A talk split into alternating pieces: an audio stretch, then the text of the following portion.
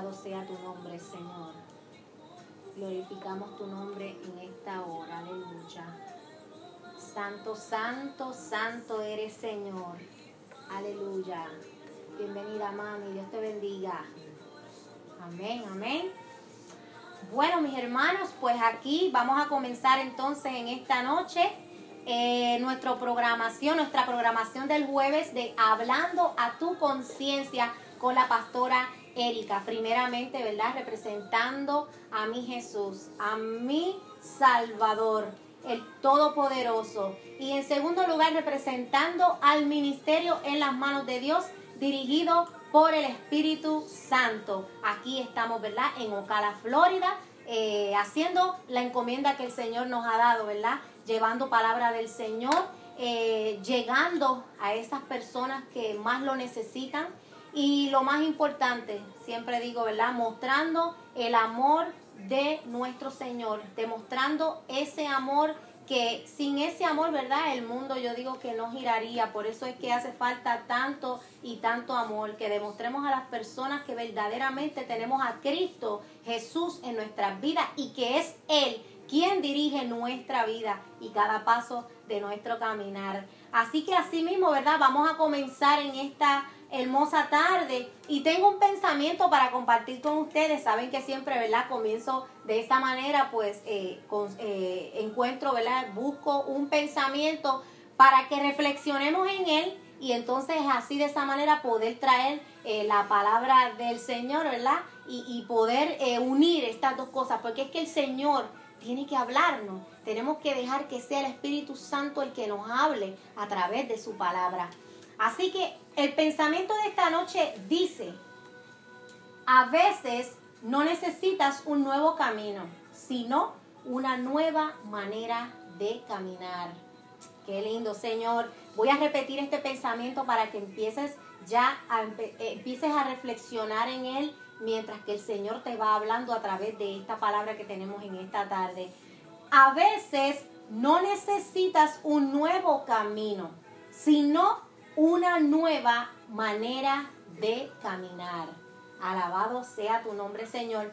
Muchas veces le pedimos al Señor que nos dé un nuevo rumbo, ¿verdad? Que nos, que nos plante en un nuevo lugar, un nuevo camino, un nuevo lugar donde vivir, o decimos, eh, eh, no me gusta este lugar donde estoy trabajando. O sea, principalmente en nuestro pensar es que el Señor sea quien nos ponga un nuevo camino de frente, quien nos imponga un nuevo rumbo, pero eh, más bien nosotros tenemos que hacer que nuestro caminar sea diferente en medio de cualquier camino. Y que valga la redundancia, ¿verdad? Que cualquier rumbo que, nos, que nuestra vida esté tomando, lo que puede diferenciarlo es nuestra manera en la que caminamos que cambie la situación o momento en el que vivimos. ¿Cuántas veces le hemos pedido al Señor, Señor, cambia esto en mi vida, Señor, ayúdame a cambiarme de casa, Señor, no me gusta donde estoy viviendo, Señor, mira la situación en la que estoy viviendo, necesito que me saques de esta situación que vivo en este día. Y es una, eh, eh, vamos a decir, eh, creo que es algo normal quizás de cada, de cada ser humano, ¿verdad? Cuando nos vemos en situaciones en las cuales no tenemos el control, pues, ¿verdad? Si tenemos nuestro corazón abierto al Señor, pues le pedimos ayuda al Señor. Y creo que es lo, lo más sencillo que siempre hacemos, ¿verdad? ayúdame, Señor, cambia, mi, mi cambia mi situación. Pero no siempre como dice el pensamiento, ese camino debe ser cambiado, sino que lo que debe ser cambiado es nuestra manera de cómo caminar a través de ese rumbo que ya tiene nuestra vida. Muchas veces ese camino no puede ser cambiado. A veces sí es cierto que llegamos a caminos que escogemos por nuestras malas decisiones. Wow, mira Qué importante es que podamos diferenciar esto. ¿Por qué? Porque hay muchas veces en las que llegamos a cierto camino, pero hemos llegado ahí por nuestra propia decisión. Hemos llegado ahí como consecuencia posiblemente de una mala decisión. posiblemente consecuencia de un momento en el cual no escuchaste la voz del Señor o sí la escuchaste, pero pensaste que tu decisión era la mejor decisión que debiste haber tomado. Entonces tenemos que, ¿verdad?, aprender a diferenciar cuando estamos en un camino, estamos en una situación que hemos llegado a esa situación por nuestros propios pies o estamos en esa situación porque el Señor nos ha puesto ahí, porque el Señor nos ha llevado ahí. Y siempre que el Señor nos lleva a algún lugar es por un propósito que Él tiene con nosotros. Alabado sea tu nombre, Señor. Y son consecuencias que tenemos que enfrentar por nuestra desobediencia. Muchas veces ese camino difícil, pedregoso, lo estamos caminando, pero es por nuestra propia desobediencia. No siempre es así, pero muchas veces sí lo es. Amén. Pero también hay momentos en los que es el mismo Dios quien nos coloca y nos hace ir por ese camino con un propósito. Aleluya. Y es ahí donde tenemos que reconocer que lo que necesita ser cambiado es nuestra manera de caminar. Aleluya. Mira mi hermano, si hay algo que yo siempre digo, esto lo leí, no sé, en algún lugar leí este pensamiento o este refrán, como lo quieran llamar, pero es algo que siempre lo tengo en mi mente, en mi corazón, porque creo que es muy real. Y es que cuando tú quieres ver algo diferente en tu vida, es que tú tienes que hacer algo diferente en tu vida también. Cuando tú estás haciendo las cosas de una manera, ¿verdad? Estás caminando, vamos a decir, si estamos haciendo ejercicio, ¿verdad? Y tú vas caminando rapidito, rapidito, rapidito, a lo mejor tú no ves el efecto de que tú quieres bajar de peso tanto como si tú cambias, alabado sea tu nombre, Señor, como si tú cambias esa manera de caminar y entonces empiezas a yoguear. ¿Me estás entendiendo? Que no es el camino el que muchas veces necesita ser cambiado, sino la manera en la que vamos por ese camino. Aleluya. Así que mira si es real o no es real, que si tú quieres ver algo diferente en tu vida, tú tienes que comenzar haciendo algo diferente en tu vida. Si todas las cosas te están saliendo de una manera y no te agrada, entonces es lo primero que debes pensar y decir, definitivamente hay algo que tengo que cambiar. Hay algo que necesita ser cambiado en todo este proceso para que las cosas salgan diferentes. Y mira lo que te digo, que no puede ser algo que cambies tú porque tú pienses que es lo que debes cambiar, sino que la mejor forma de hacer esto es pidiéndole dirección al Señor, pidiéndole al Señor, Señor, examíname, ayúdame, Dame esta sabiduría que tanto necesito para poder introspeccionarme y darme de cuenta qué es lo que está sucediendo en mi vida, que todo está patas arriba, como decimos, ¿verdad? Que todo se ha vuelto un caos, que el camino se ha vuelto pedregoso, que ya el camino no está eh, eh, eh, apacible y tan claro como lo tenías en algún momento. O sea, hay algo, hay algo, pero el Señor tiene que revelártelo, porque si empezamos a tomar decisión, como hablé anteriormente, entonces podemos quedar en un error. Y al tener un error en nuestro caminar, ahí es que vienen las consecuencias. Entonces, la cosa puede ser mucho peor de lo que comenzó. Amén. Y ahora digo, aquí está la diferencia en cómo se va a ver ese camino. Si tenemos a Dios en nuestra vida y caminamos con Él, podemos estar seguros seguros, pero seguros, que ese camino va a ser un camino claro, va a ser un camino apacible. No estoy diciendo que no van a haber pruebas y situaciones, eso lo vamos a ver más adelante, ¿verdad que sí? Pero sí te puedo asegurar que cuando tú vas agarrado de la mano del Señor, Él es tu guía. Él no va a pasarte por ninguna prueba que tú no puedas soportar, porque el Señor no es un Dios que tienta, el Señor no va a llevarte a un límite donde tú no lo puedas soportar. Toda prueba que llega a nuestra vida es porque Dios sabe que la podemos pasar. Pero hay unos aspectos importantes en nuestra vida que tienen que estar firmes con nosotros para que cuando llegue ese momento de prueba, para que cuando llegue ese momento de dificultad podamos estar seguros que vamos a sobrepasarlo. En el nombre de Cristo Jesús. El andar con Dios es una aventura, es una experiencia hermosa y lo puedo decir con todo mi corazón. Desde que yo acepté al Señor en mi vida, ha sido una aventura total. Porque cuando hablamos de aventura, mira, mira, mira que, y estos son mis apuntes, lo que estoy leyendo. Mira, es una aventura ya que el Espíritu Santo se convierte en ese capitán que toma el timón de nuestra vida, porque eso es lo que sucede cuando tú recibes a Cristo Jesús en tu vida. Cuando tú recibes a Cristo Jesús, tú no lo recibes solo a Él, tú recibes al Padre, al Hijo y al Espíritu Santo. Y ese ese Espíritu Santo el que toma el timón de tu barca, alabado sea tu nombre, Señor, y es Él el nuevo capitán de tu vida. Ya no necesitas tú estar al frente, ya no necesitas tú estar tomando decisiones, porque en el momento en que tú dejas, mi alma te adora, Señor, que el Espíritu Santo sea el que dirija tu vida, el que tome las decisiones, el que te diga por dónde caminar. Desde ese momento ya tu voluntad pasa a ser secundaria.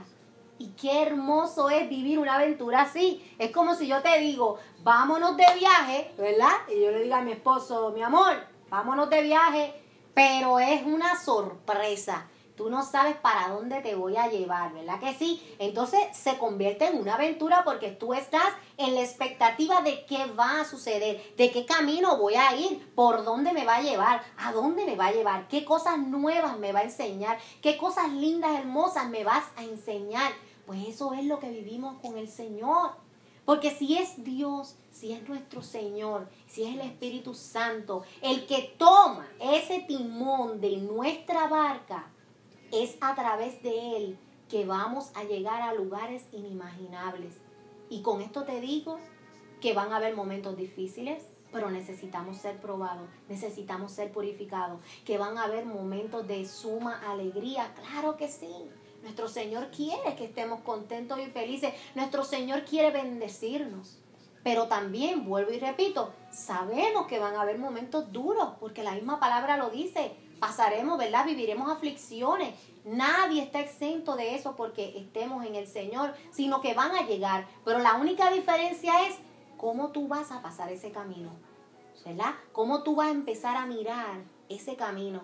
Porque cuando tú estás con el Señor, ese camino tienes que ver lo que aunque se vea pedregoso, tu fe dice que tú vas a poder sobrepasarlo. Aunque tú veas el camino oscuro, tu fe te dice que al final está la luz, que al final está la meta y que tú vas a llegar a ese final, a esa meta, porque andas con Cristo Jesús. Eso es lo que dice tu fe. Por eso siempre, y, lo digo y lo dije en otro, en otro podcast, esa fe tiene que liderar tu vida pero por completo. Tiene que liderar tu mente, tiene que liderar tu corazón, tiene que liderar tu vida, porque a través de esa fe es que vamos a poder ver el camino, que aunque sea oscuro y pedregoso, tú lo estás viendo que se ve de show, tú lo estás viendo que se ve un paraíso. ¿Por qué? Por la fe que vive en ti, por esa fe que no puede menguar ni un solo día. Alabado sea tu nombre, Señor, ¿verdad? Entonces, llegamos a ese momento en el que el Señor se convierte el timón de nuestra vida y ya nuestra, eh, nuestra voluntad ya no es la primaria, ¿verdad que sí?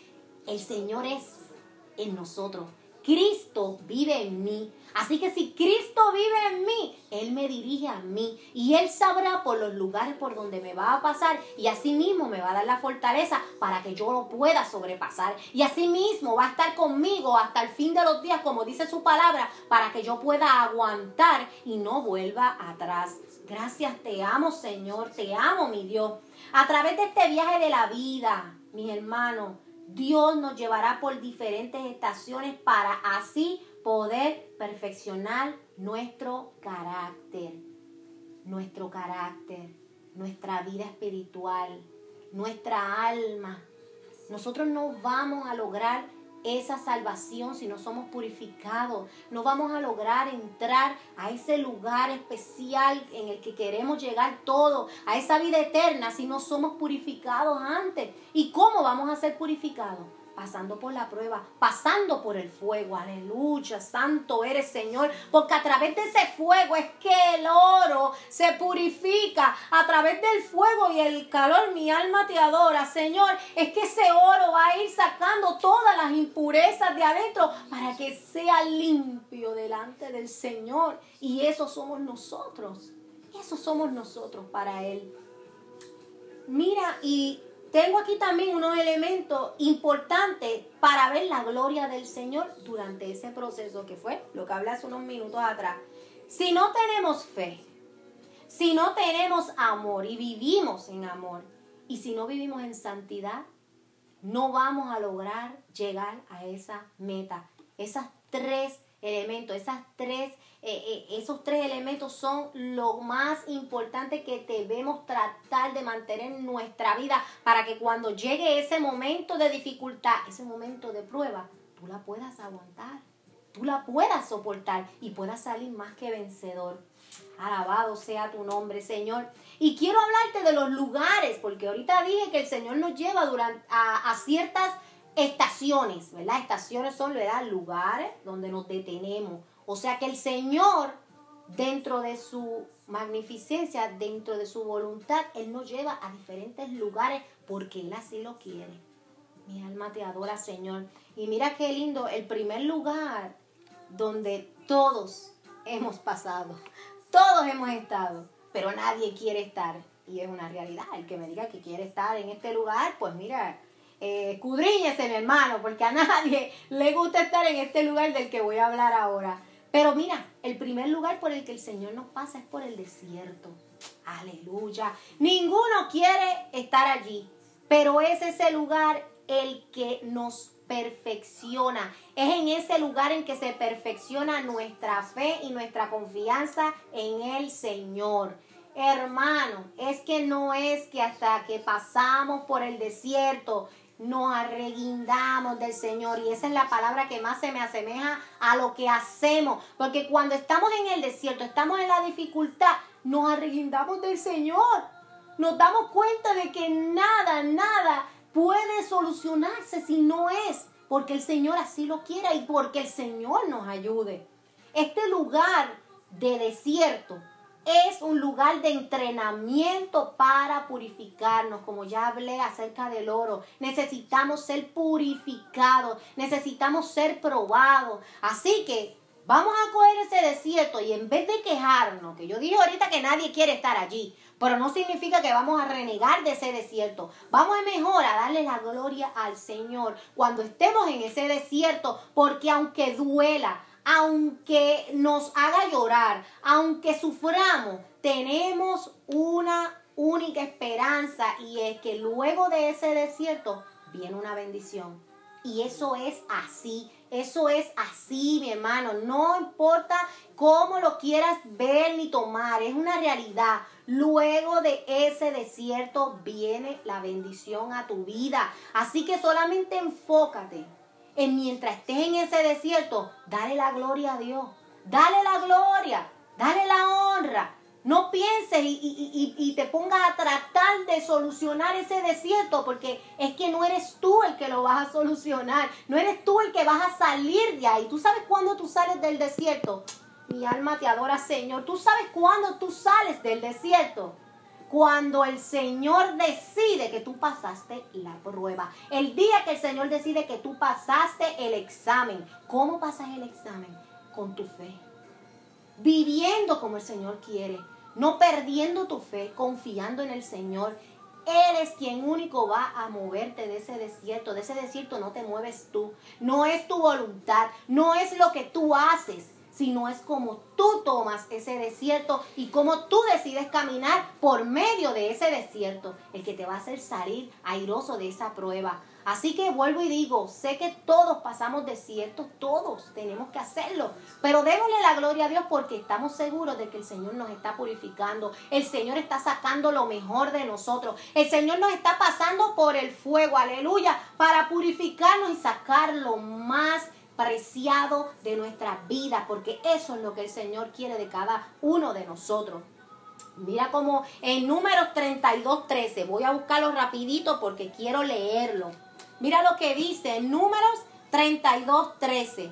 Y la ira de Jehová se encendió contra Israel y los hizo andar errantes 40 años por el desierto hasta que fue acabada toda aquella generación que había hecho mal delante de Jehová. ¿Por qué el pueblo de Israel pasó por el desierto? Porque el Señor los colocó allí. ¿Por qué el Señor los colocó allí? Por su desobediencia. Porque ellos no tenían que estar 40 años en ese desierto. Ellos duraron 40 años en ese desierto por su desobediencia, por estar renegando, por estar quejándose, por estar atrasando el proceso que ya Dios los había puesto. Pero ¿quién fue que los llevó al desierto? Fue Jehová. Así que, ¿qué te quiero decir con esto? No siempre ese desierto va a ser por desobediencia. También el Señor muchas veces permite que pasemos por ese desierto y vuelvo y repito, para purificarnos, ¿verdad? Para poder sacar ese extracto de nosotros que el Señor quiere ver en cada uno de nosotros. El segundo lugar por el que el Señor nos pasa, por el valle. Aleluya. El valle lugar donde los sueños y las metas parecen imposibles de realizar. Hay momentos en tu vida, ¿verdad? Que tú dices, es que esto es imposible. Y tú tienes sueños y tienes metas en tu vida, ¿verdad? Que el mismo Señor quizás ha puesto en tu mente y en tu corazón. Y hay gente que dice, pero tú eres loco. Como cuántas veces, ¿verdad? Mi esposo mismo me ha dicho, dirán que yo estoy loco, porque yo digo que voy a hacer esto y lo otro, porque ya el Señor me dijo que esto va a ocurrir. Y mucha gente no te va a creer o va a pensar que tú estás loco. Pero en realidad, si el Señor te ha llevado a ese valle, donde están todos esos sueños y esas metas que parecen imposibles, ese lugar es donde nos volvemos a Él. Es allí donde es así ese poder donde podemos declarar vida a nuestro sueño, en ese valle, aleluya, en ese valle donde todo es posible si puedes creer, mi alma te adora, donde todo es posible si tú le crees al Señor, si tú crees que verdaderamente el Señor puede hacerlo. No es solamente que creemos en Dios, creemos en el poder de Dios, creemos en el poder de que Él es todopoderoso, de que Él todo lo puede y si es su voluntad, Él te va a llevar. Él te va a llevar de su mano y te va a llevar a ese fin que tú tanto deseas y tú tanto anhelas.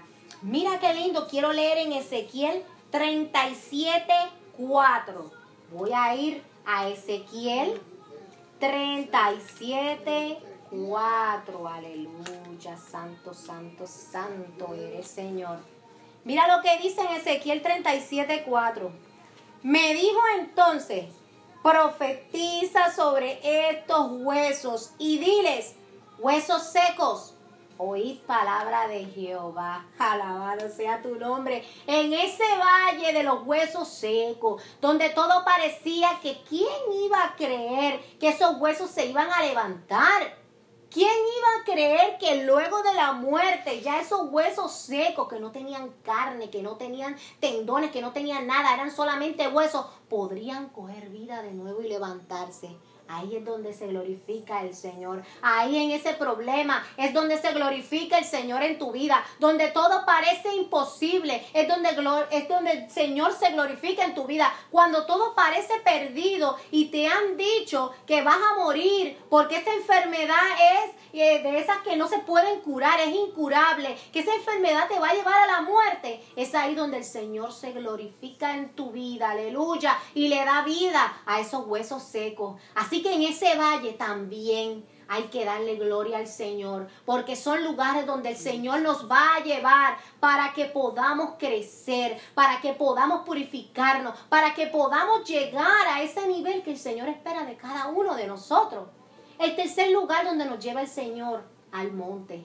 Al monte. Es ese lugar donde el Señor nos da la revelación, donde Dios nos habla y nos muestra su voluntad en nuestras vidas. Es ahí donde aprendemos a buscar y a sentir su presencia, ese monte, ¿verdad? Y cuando hablo de monte, ¿verdad? Podemos referirnos al monte Semaní, ¿verdad? Sabemos que eh, eh, es allí donde Jesús estuvo esa última noche antes de ser, ¿verdad? Crucificado. Y fue allí donde nuestro Señor Jesús agonizó, sabiendo lo que venía, sabiendo que él iba a entregar su vida, sabiendo todo lo que iba a pasar, porque él vino en carne como tú y como yo, y él así tenía que sufrir para poder entregar su vida y darnos la salvación. Así que ese lugar, ese monte, es el lugar donde tenemos que buscar esa presencia del Señor, estar tranquilo, buscar la presencia del Señor. Ese lugar también es necesario en el que estemos,